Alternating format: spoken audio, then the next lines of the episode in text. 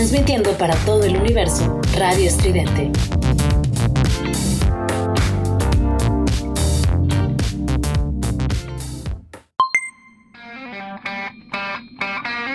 Esto es Giant Metal Roboto con Juliet Vampiro y Eric Contreras Ayala.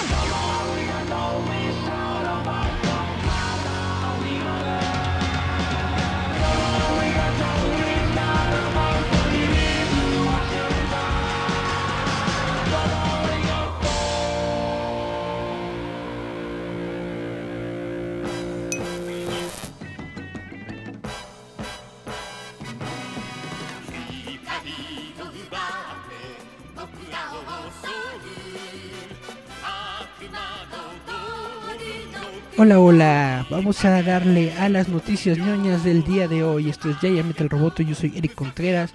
Estoy completamente en vivo para todo el universo a través de www.radioestudiante.com. Dice Cari Santiago que sí me escucho fuerte y claro, que bien, muchas gracias por estar aquí en la sintonía de Roboto. Bueno, vamos a comenzar con noticias ñoñas. Le estaba platicando que hoy estoy solito, pero pues ni modo, vamos van a tener que aguantarse este show nada más conmigo. Vamos a hablar un poco sobre cómics. Vamos a comenzar hablando sobre que Marvel acaba de estrenar a un nuevo Capitán América nativo americano. Los Estados Unidos del Capitán América número 3 presentará a un Capitán América nativo de América llamado Joe Gómez de la tribu Kikapú. No manches. Kikapú. Los Estados Unidos del Capitán América es un cómic en cinco partes que presentará a un héroe nativo americano llamado Joe Gómez de la tribu Kikapú como el Capitán América más nuevo. Joe Gómez fue creado por el geocientífico y escritor de Lipan Apache Darcy Little Badger y el artista de la primera nación Calipú Mikubak. Mi Micmac. Ok bueno, se llama David Cutler. El miembro más nuevo de las filas del Capitán América hará su debut en los Estados Unidos del Capitán América número 3. Bueno, esto no sé si lo están haciendo por...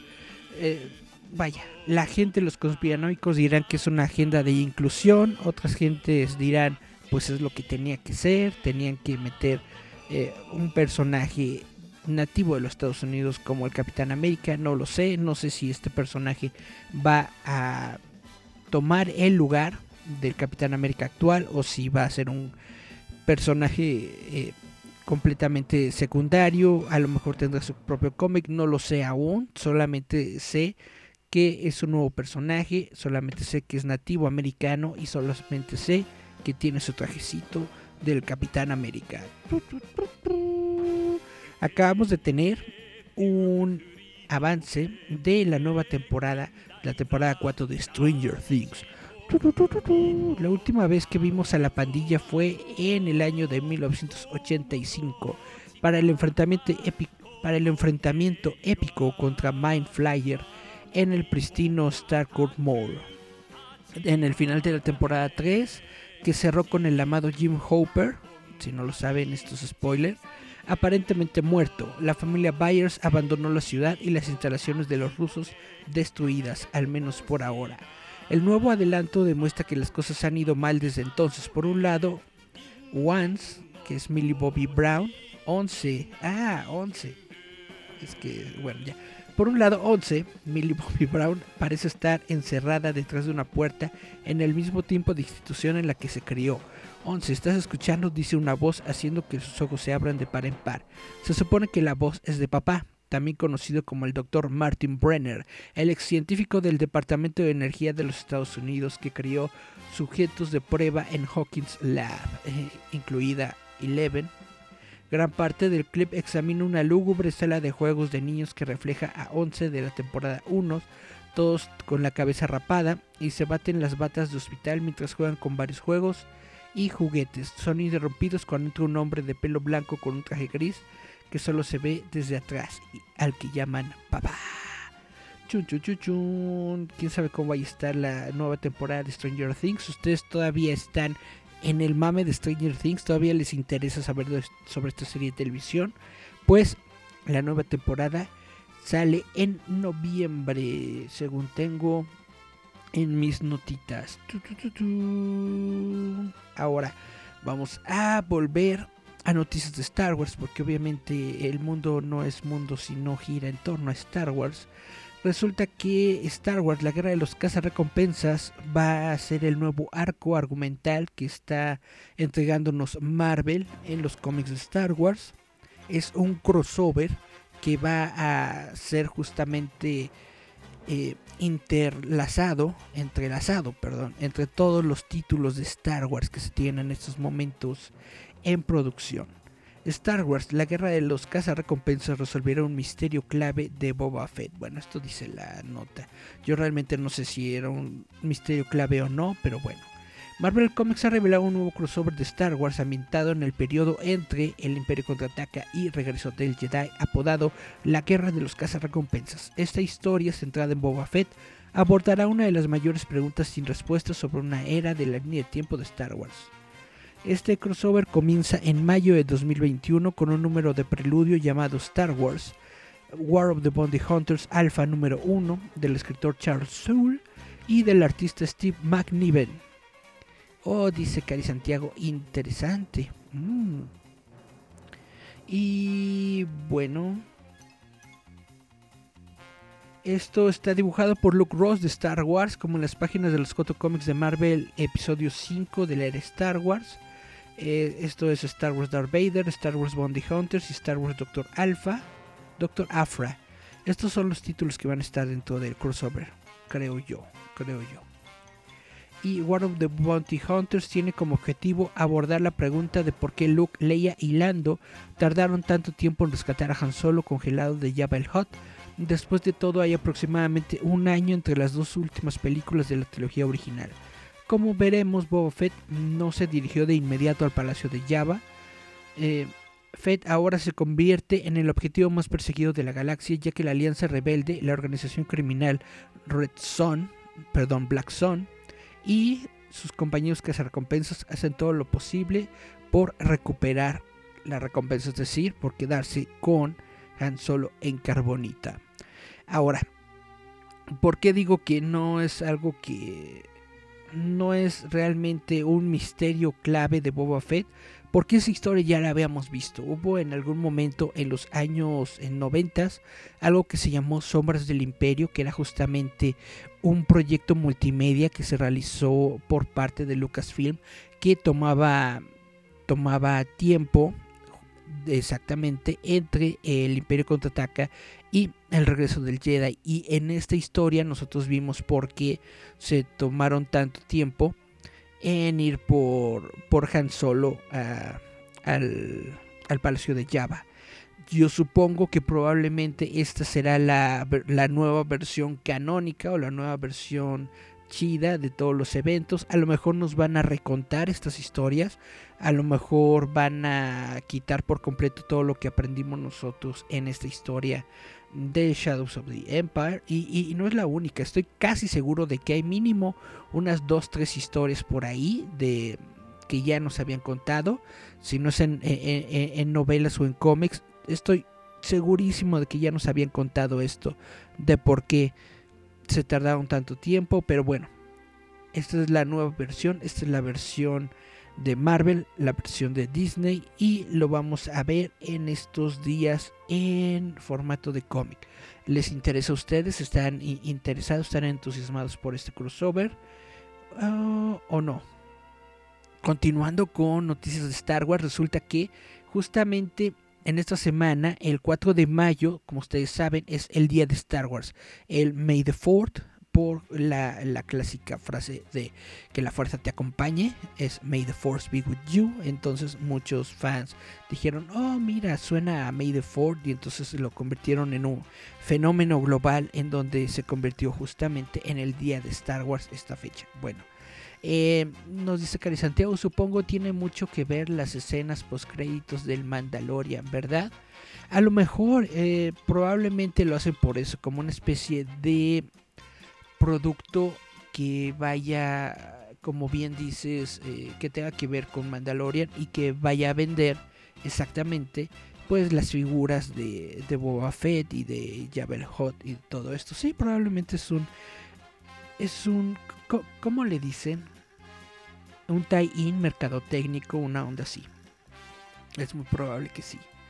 Bueno, eh, les estaba platicando. El 4 de mayo fue el día de Star Wars. Hubo varias cositas chidas. Por ejemplo, en el canal, eh, bueno, en el servicio de streaming de, Disney Plus, eh, pusieron el nuevo episodio de The Bad Batch, El Lote Malo, que es una serie de televisión que sigue los eventos de las guerras clónicas, pero ahora siguiendo a un grupo de clones. Es precisamente el, mm, el, equipo 66 o era 99, no me acuerdo. Bueno, 66 o 99 es este equipo de clones que es- está bastante buena la serie. Lo que me encantó de esta serie de televisión es de que eh, ahí sí nos muestran cosas que no sabíamos. Nos muestran la Orden 66 desde el punto de vista de los clones, pero no de cualquier clon. Nos muestran la Orden 66 desde el punto de vista de el lote malo, es decir, estos clones defectuosos que por azares del destino no tienen eh, bien configurado el chip y entonces no responden de la misma manera que todos los demás clones a la Orden 66. Lo que me gustó mucho es de que este, eh, bueno, el primer episodio del lote malo se desarrolla en el, el- el lugar en donde están los clonadores, eh, se desarrolla justamente en el lugar en donde crecieron o nació el, el- el ejército de clones. Es en ay, el planeta. Ay, ¿por qué se me olvidan estas cosas? Justo cuando estoy al aire. Pero bueno, se desarrolla en este planeta. Vemos a los clonadores. Camino. En el planeta de Camino. Vemos a los Caminoans. Y lo, lo padre e interesante es que llega Grand Moff Tarkin. Grand Moff Tarkin, ustedes saben que es un personaje importante dentro de la trilogía original de, de- de Star Wars. Llega el Grand Moff Tarkin y les dice, ¿saben qué, chatos? Ya no vamos a necesitar más los servicios de los clones. Y los clonadores así de, guay, ¿por qué? Nosotros teníamos un contrato con la República. Y le dice Grand Moff Tarkin, para tu caballo. Ya la República no existe, ahora somos el Imperio. Y al Imperio no le importa gastar tanto dinero en tus clones. Y entonces los de camino están así de, ¿what? ¿Por qué? Que no sé qué, bla, bla, bla. Y mientras están en este conflicto, llega el lote malo. Llega de su, de su misión, en donde vemos justamente el, el- el- el origen, por así decirlo, de uno de los personajes que, que aparece en Star Wars Rebels, que es Kanan. Y, bueno, aquí lo vemos como chavito cuando era un padawan, cuando estaba con su maestra, y entonces llegan los clones y matan a la maestra, oh my god, y entonces el chavito escapa, y el, el- el lote malo, bueno, el, el- líder del, del lote malo lo deja ir. Y- y- y- y aquí comienza toda la historia. ¿Por qué es importante? Es importante porque podemos ver, como les estaba diciendo, lo que ocurre después de el, después del ataque, perdón, después de la venganza de los Sith y antes del, del episodio 4, en el sentido de que podemos ver qué es lo que ocurrió con los clones, por qué en la trilogía original los Stormtroopers ya no son clones.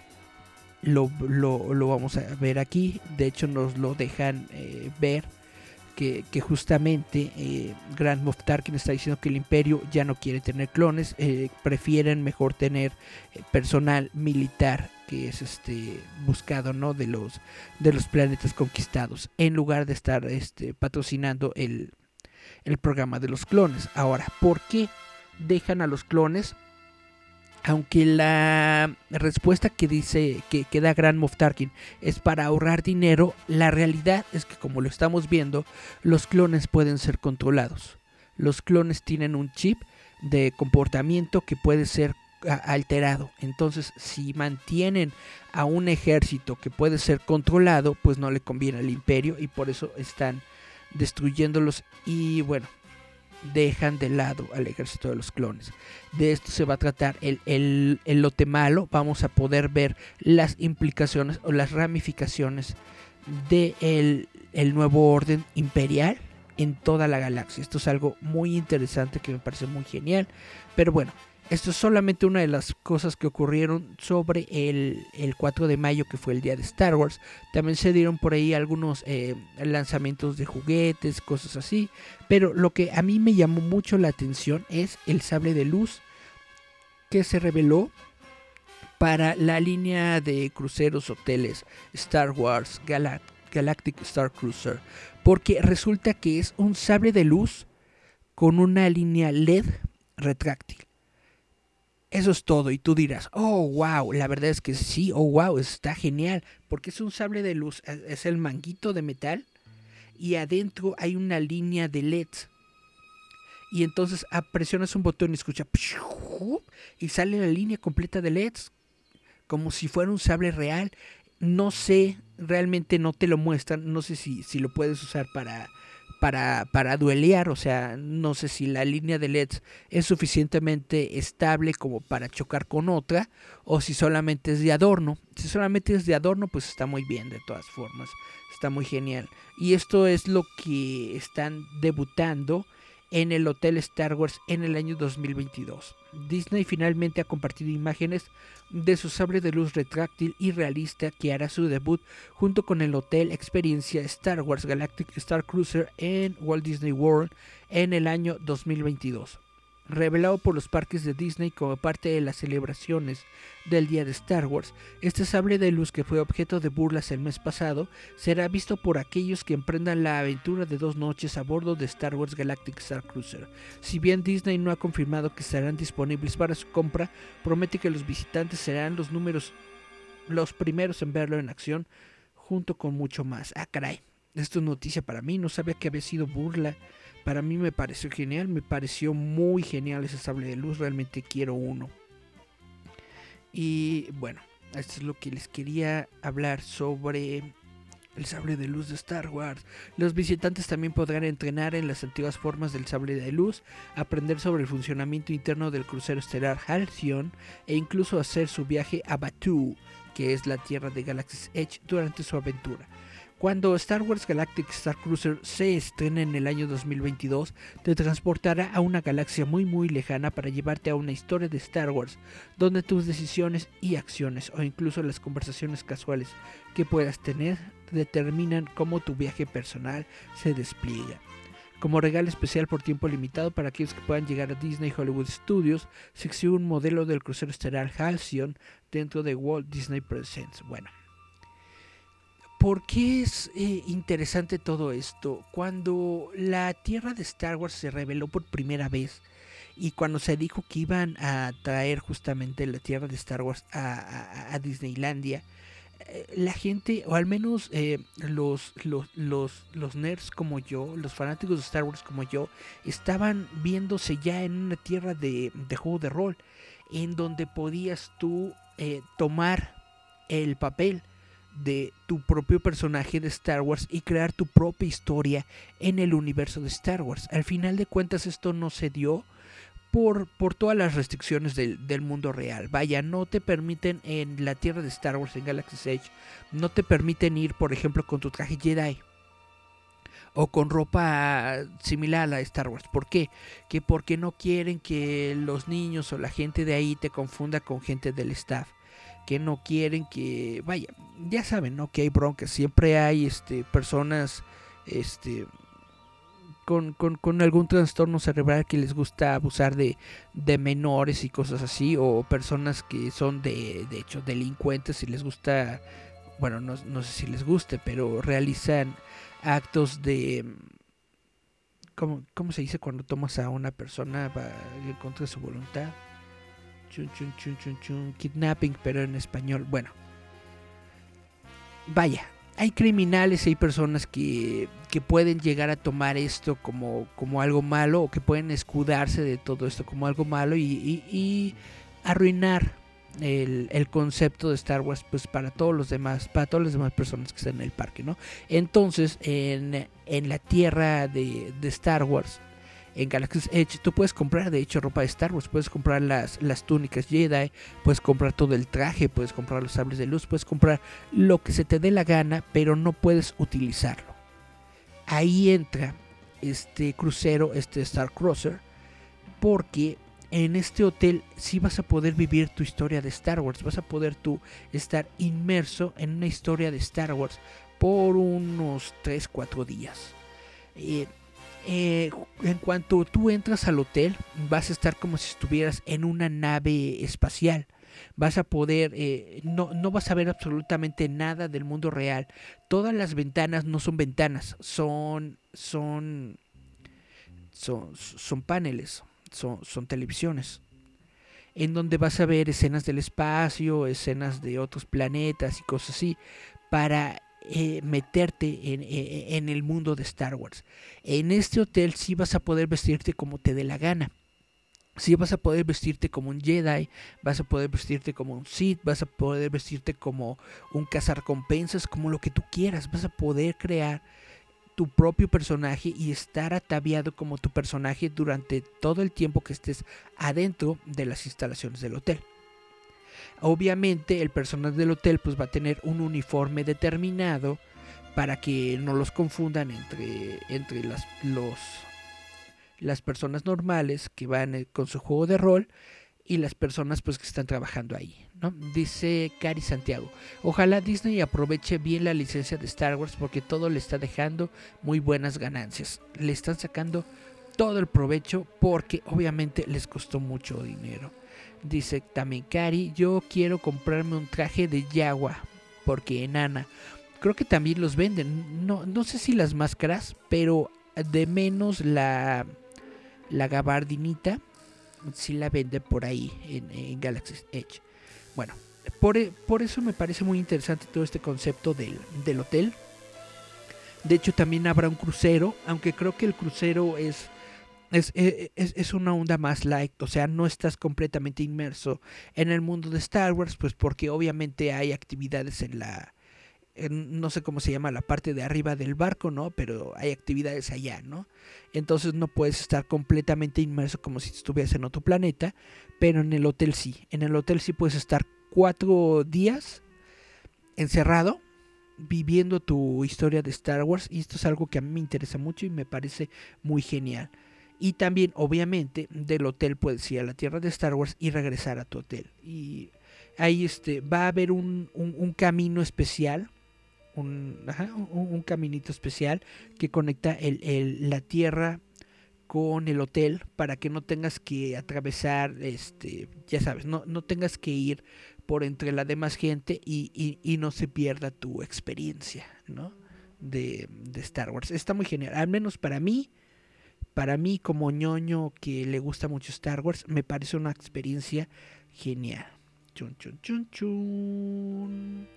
Bueno, ya dejando Star Wars de lado, vamos a hablar sobre Superman si les parece bien. En estos días acaba de salir una noticia que ya se había rumorado, bueno, no es noticia, todavía sigue todo como en rumor, pero ahora ya hay otra fuente del rumor. Y todo esto tiene que ver con Superman, pero sobre todo con un Superman negrito. ¡Oh! Superman afroamericano. Bueno, Warner Brothers, según informa, en busca, se encuentra en busca de un director y un actor de color para protagonizar una nueva película de Superman. Dice, Warner Brothers está buscando un director negro para dirigir una nueva película de Superman en la que el superhéroe nacido en Krypton será interpretado por un actor de color, según fuentes anónimas que hablaron con The Hollywood Reporter. Entonces les digo, fuentes anónimas. Ajá, Hollywood Reporter. Ajá no es una noticia noticia, es un rumor con nuevas fuentes del rumor. Pero bueno, Warner Bros. y DC están comprometidos en contratar a un director negro para dirigir la película cuyo guion está siendo escrito por Ta-Neishi Coates. Según los informes, el plan es que la película presente a un actor negro en el papel de Superman.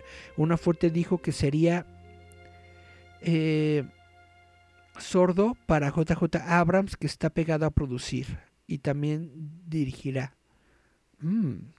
El informe no tiene detalles concretos sobre quién podría asumir el papel de Superman, ni qué directores podrían estar en la carrera. Las fuentes de The Hollywood Reporter, sin embargo, señalan que esta encarnación de Superman no será parte del DCU, nació de las cenizas del Snyderverse, mientras que Wonder Woman de Gal Gadot, Aquaman de Jason Momoa y Flash de Ezra Miller continuarán un universo DC vinculado en la pantalla. El plan actual es que el nuevo Superman sea independiente, al igual que el próximo Batman de Matt Reeves y el Joker de Todd Phillips. Fomentando esta idea independiente, el informe afirma que una opción que se está considerando actualmente para la película es que se trate de una pieza de época del siglo XX. Esto, al igual que Joker y su escenario de la década de 1980, ayudaría a separar a Superman de otras películas de DC. Estos son los rumores.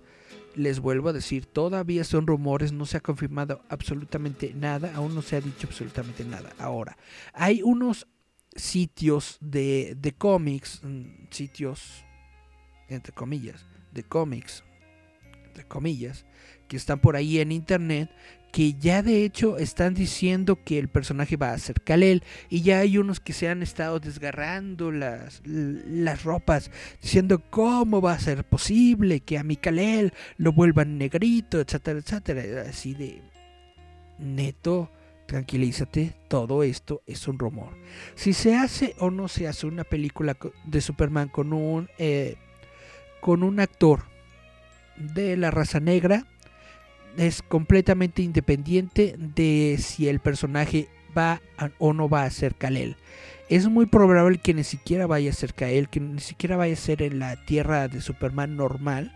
Es probable que esto sea, si se realiza, será en una de las tierras del multiverso, será en el pasado. Entonces, netamente Vaya, no hay nada por qué pelearse en, este asunto. No les van a destruir su infancia, no les van a quitar lo que ya existe. Y tampoco significa esto que Henry Cavill no vaya a regresar con Superman, como Superman. Esto es otro proyecto que existe de Superman con DC Comics y con Warner Media. Eso es todo. Es otro, uno de los tantos que hay. Mm, a mí me parece una tontería, no, no por el Superman negro, a mí me parece una tontería por parte de Warner el tratar de hacer estas cosas que confunden a la gente y que confunden al público, en lugar de tratar de crear un universo coherente, tangible con todos sus personajes, en donde todos puedan convivir entre sí, en donde se puedan realizar diferentes historias, en lugar de hacer eso, tratar de confundir a la gente con que hay hay cuatro Batmans y que hay eh, tres, eh, no sé. Todo esto me parece una tontería, pero Warner Brothers nunca ha sido un estudio inteligente, nunca ha sido un estudio comprometido, nunca ha sido un estudio que sepa dirigir bien eh, los esfuerzos de sus personajes de DC Comics. Entonces, pues la neta, para mí que hagan lo que, lo que, lo que les dé la gana. De todas formas lo voy a ir a ver al cine, de todas formas voy a estar hablando de él, porque de todas formas soy fanático de las cosas de DC Comics. Y en cierta medida también soy fanático de las cosas de Warner, entonces pues ni modo. Sea o no sea una porquería, la voy a ir a ver, entonces ¿qué importa? Chum, chum, chum. Creo que me estoy alargando mucho. No sé si irme a un corte Vamos a hacer un corte. Vamos a hacer un pequeño corte si les parece bien. Vamos a escuchar una rolita. Déjenme abrir mi em, Spotify para ver qué rolita les voy a poner. ¿Por qué voy a abrir Spotify? Porque, como todos ustedes saben, este programa se transmite todos los domingos en formato de podcast a través de Spotify. Y entonces solamente puedo poner música que esté en Spotify. Ya me ha pasado que pongo, por ejemplo, música japonesa de, animes y cosas así. Y el Spotify dice, ¡Hey! ¡Alto ahí! Y me, y, me lo quita y me corta la inspiración. Y yo de guau, guau, guau, guau. Entonces mejor trato de poner música. Hasta el momento no me ha bajado ningún, ningún programa que ha tenido música que se encuentra dentro de la misma plataforma de Spotify. Entonces yo creo que esta es la manera de, hacer las cosas, al menos eso es lo que yo opino. Y bueno, me voy a mi descubrimiento semanal y me encuentro con esta, esta suena interesante. Vamos a escuchar Sing the Changes con The Fireman. Vamos a escuchar Sing the Changes con The Fireman y regresamos a Giant Metal Roboto. Uh.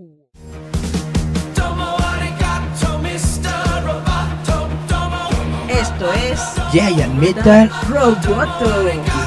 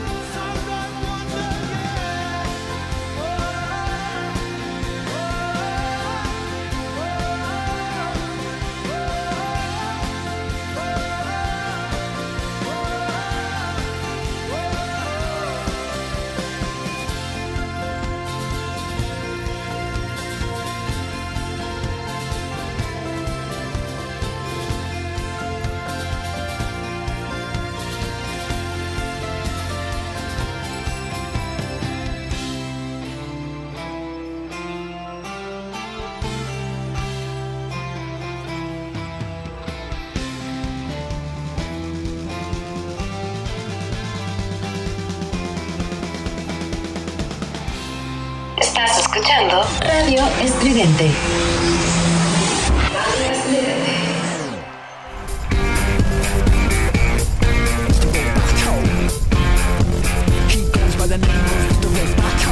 Encuentra la nueva revista digital de Roboto MX a través de Google Play.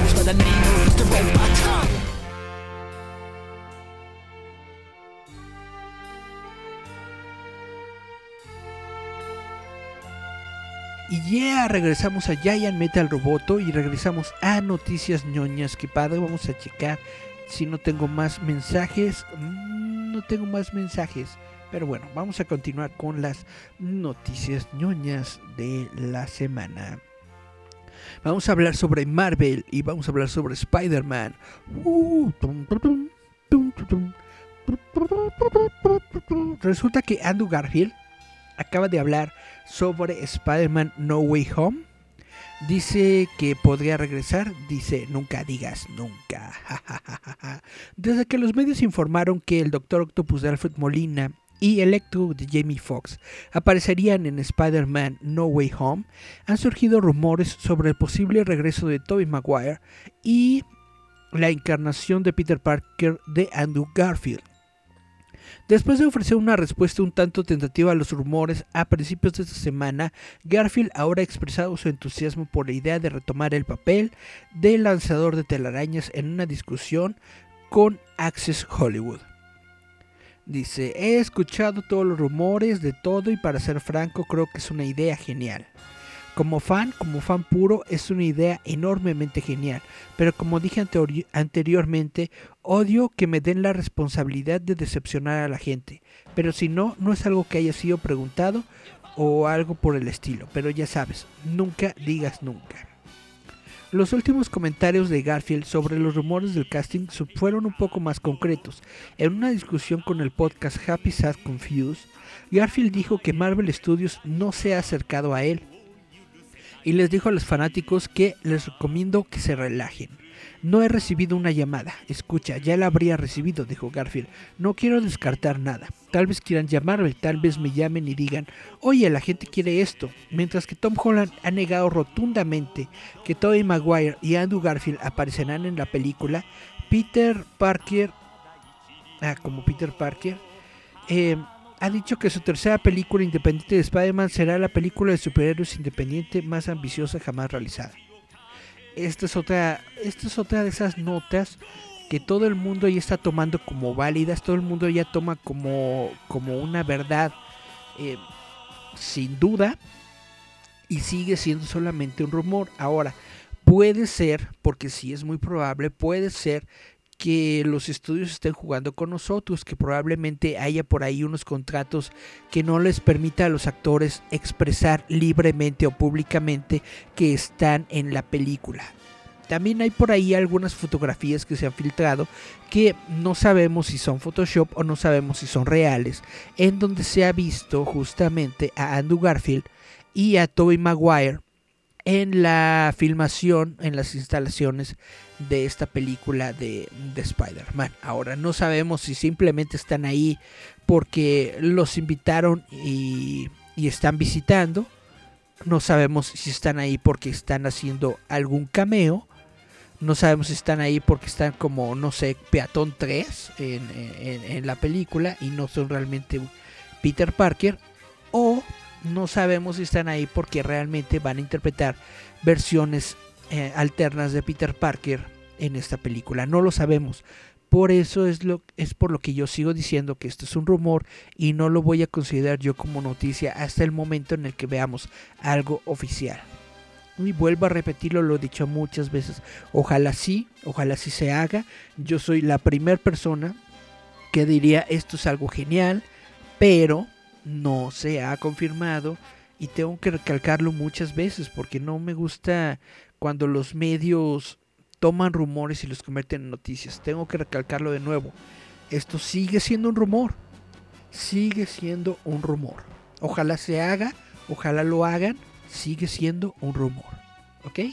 Ahora, eh, Xbox en estos momentos se encuentran en una batalla legal. eh, el estudio Epic Games se encuentra en una batalla legal tanto con Apple como con, con, con Microsoft. Em, y bueno, eh, Xbox eh, acaba de hacer una, una, una, una, una noticia, bueno, una, una aclaración, una colaboración. Bueno, citaron a una persona de Xbox para hablar durante este juicio. Y en este juicio se dijo que Xbox nunca ha obtenido beneficios en ninguno de sus dispositivos. Xbox se vende con pérdidas para vender servicios y suscripciones. Según el vicepresidente de Xbox, Lori Wright, quien fue llamado para testificar en el caso judicial de Epic contra Apple como testigo externo, y dar una idea del mercado de los juegos como socio de la consola, su testimonio ha arrojado luz sobre algunos de los trabajos internos de Xbox, incluido cómo Xbox nunca ha obtenido ganancias del hardware a través de ninguna de las iteraciones de Xbox. Durante un examen, el abogado de Epic, Wes Earnhardt, inició una línea de preguntas sobre la rentabilidad del hardware de la consola. Earnhardt le pregunta a Wright, ¿cuánto margen gana Microsoft por la venta de las consolas Xbox? A lo que Wright responde, no lo hacemos, vendemos las consolas con pérdidas. Para ser claros, Microsoft alguna vez obtiene ganancias con la venta de una consola Xbox? Preguntó Wright. No, le preguntaron a Wright y Wright dijo no. Wright explica que Microsoft sigue vendiendo consolas con pérdidas porque su modelo de negocio está configurado para ofrecer una experiencia de juego de un extremo a otro y que el hardware es fundamental para que podamos ofrecer esa experiencia de juego. Estas experiencias incluyen servicios como juegos, Xbox Live Gold y Xbox Game Pass. Es decir, las consolas de Xbox no producen ganancias para Xbox. Las ganancias se reflejan al desarrollar juegos, perdón, al vender juegos y al venderte suscripciones para Xbox Live y Xbox Game Pass. Chun chun chun chun, imagínate. Como señaló Protocol, las preguntas de Epic con respecto a la rentabilidad del hardware tenían el fin de mostrar que si bien los fabricantes de consolas de videojuegos tienen una justificación para su participación en los ingresos del 30%, ya que es una fuente de ingresos principal para ellos, los fabricantes de teléfonos inteligentes como Apple no tienen tan fuerte razonamiento de sus modelos de participación en los ingresos. El hardware de videojuegos siempre se ha vendido con pérdidas, salvo en un par de casos de Nintendo, por ejemplo.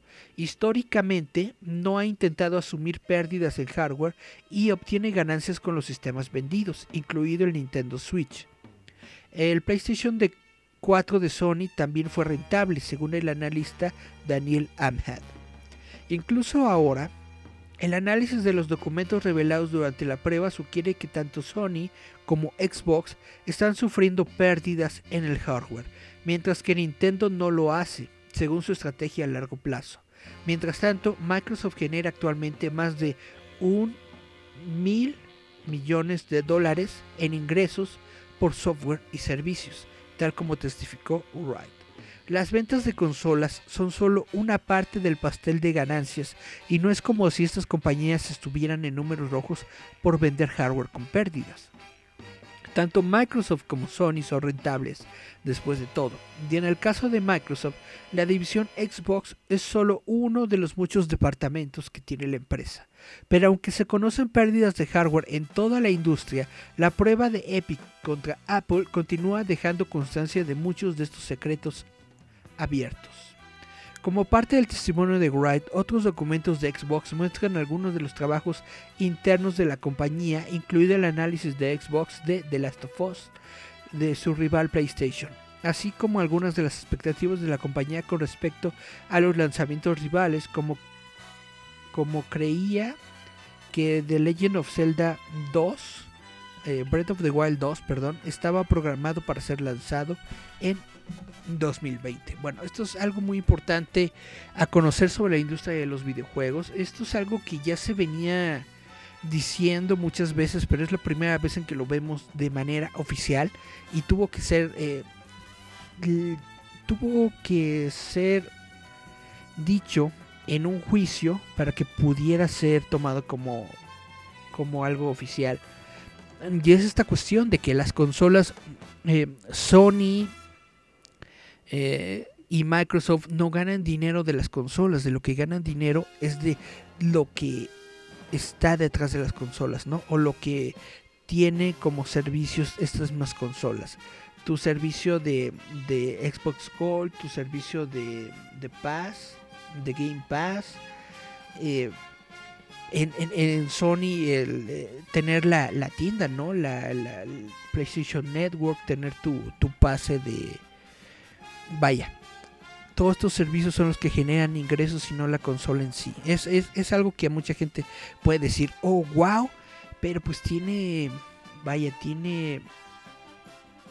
Tiene de hecho un, pasado histórico. Cuando salían las, la- las caseteras, por ejemplo, las videocaseteras, o las caseteras de, de Sony, algunas veces de, de- estas tecnologías fueron vendidas con pérdidas y en donde se recuperaban era en los cassettes, en la, en la venta de, de cassettes de, de Sony, en la venta de, de cassettes de, de, de Panasonic, de todas estas empresas, bla, bla, bla, que se dedicaban a este rubro tanto del video como del audio y pues esto se está plasmando también dentro de los videojuegos. Eh, muchas de estas empresas pues son tan grandes y se dedican a tantas ramas diferentes de la electrónica que bueno pueden darse este esta tendencia de, de producir eh, hardware con pérdidas. Es algo muy interesante a mí me parece muy interesante este tema.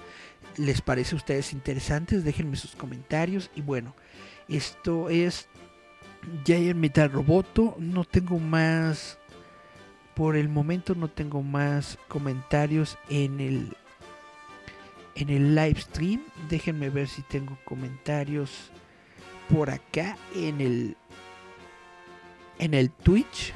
Déjenme abro el Twitch. Tan tan tan. Chu, chu, churun, churun. Bueno, estamos bien. De momento.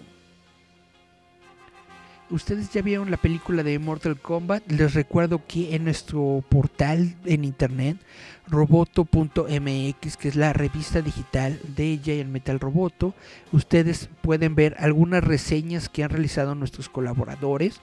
Por ejemplo, Ernesto Lerma en su columna semanal de República Cinéfila está hablando de la nueva película de Mortal Kombat y de sus opiniones sobre esta cinta. También tenemos a José Antonio Perdomo, a Hap Diseño, quien realizó una reseña sobre la familia Mitchell contra las máquinas, que es esta película de animación que está realizada por Sony, me parece, y que se encuentra en estos momentos disponible en la plataforma de Netflix. Échenle un ojo a estas reseñas que están bastante interesantes. También pueden ver ahí que yo hablo sobre los 13 años del origen del MCU. ¿A qué me refiero con esto? De que durante en esta semana, el 2 de mayo del 2012, se celebraron 13 años de el estreno de la película de Iron Man. Iron Man se estrenó en el año 2008. Yo desde pues desde hace varios años estoy en estas ondas de los de los medios frikis. En el 2008 yo me encontraba en una televisora de, de cable en el Estado de México. Yo estaba realizando un programa de televisión en, en- en esta televisora que se llamaba ay, déjenme checo para, no regarla. Se llamaba Televisión del Valle. Televisión del Valle.tv. Era esta televisora en donde yo trabajaba, en donde realizaba un programa que se llamaba WOF. Bueno, en el 2008 fui invitado a la, a la premiere y conferencia de prensa de Iron Man, la primera película del universo cinematográfico de, de Marvel. Y bueno, en, roboto.mx ustedes pueden leer mi reseña de hace 13 años. La, la tomé yo de, de mi blog, que era el lugar donde yo subía reseñas en esos entonces, en el año 2008. Obviamente hacía la reseña en el programa de televisión, pero también la escribía y la subía en mi blog. Y bueno, copié la, la reseña de mi blog y la subí a roboto.mx. Si les parece bien voy a leerles un poquito. Dice, al adaptar la historia de Iron Man a tiempos más modernos se hicieron varios cambios, ya que la percepción del mundo ha cambiado. En un principio se pensó que el, el mandarín como villano de la película, pero esto fue desechado, ya que no querían incurrir en algún tipo de falta de respeto. Es de notar que el grupo terrorista que secuestra a Tony se hace llamar los 10 años de poder, que es una clara alusión a este villano. Jarvis, un gran personaje dentro de los cómics, es reinterpretado como una inteligencia artificial que controla la mayor parte del equipo de Stark, así como los sistemas de la armadura de Iron Man. Cuando leí de esto en internet no me pareció mucho, pero al ver la película lo comprendes perfectamente. Dos horas son muy pocas para desarrollar bien a los personajes. La inclusión de Jarvis como fiel mayordomo hubiera restado protagonismo al personaje de, Paper, de Pepper Potts y esto hubiera desfavorecido una muy buena actuación. Pensando en paralelismos entre este personaje y el de Bruce Wayne, me viene a la mente aquello de Batman Beyond. Resulta que en un capítulo de la serie, si mal no recuerdo, Bruce se refiere a la baticomputadora como Alfred, lo cual daba a entender que o la conciencia de Alfred había sido recreada en una, en una inteligencia artificial dentro de la computadora, o que Bruce simplemente se refería a la computadora de esta manera, tal vez como recuerdo de su difunto mayordomo, o tal vez para combatir un poco la soledad. Bueno, esto es parte de la reseña que realicé en el año 2008 sobre Iron Man. Se los vuelvo a recomendar. Se encuentra en Roboto, roboto.mx. Ahí tienen mi reseña sobre Iron Man a 13 años del origen del MCU. ¿Qué más les puedo comentar? Pues espero que se le hayan pasado bien. Espero que les guste este programa en donde solamente tuve noticias ñoñas. Probablemente la próxima semana regrese con invitado. Si no, tendremos que volver a hacer solamente programa conmigo. Espero que les parezca bien. Si no les parece bien y quieren que tengamos más invitados, déjenme sus comentarios en los comentarios. Pero bueno, por el momento esto fue todo. Yo soy Eric Contreras Ayala y me despido. Esto fue Giant Metal Roboto. Vámonos al Spotify de nuevo para ver con qué canción vamos a despedir el show de hoy. Plup, plup, plup. Vámonos con... ¿Qué será bueno? The Police, eso es. Vamos a escuchar Darkness con The Police. Vamos a escuchar a The Police con Darkness. Muchas gracias por haber estado en nuestro programa. Nos escuchamos, nos vemos la próxima semana. Somos ruido, somos estridente.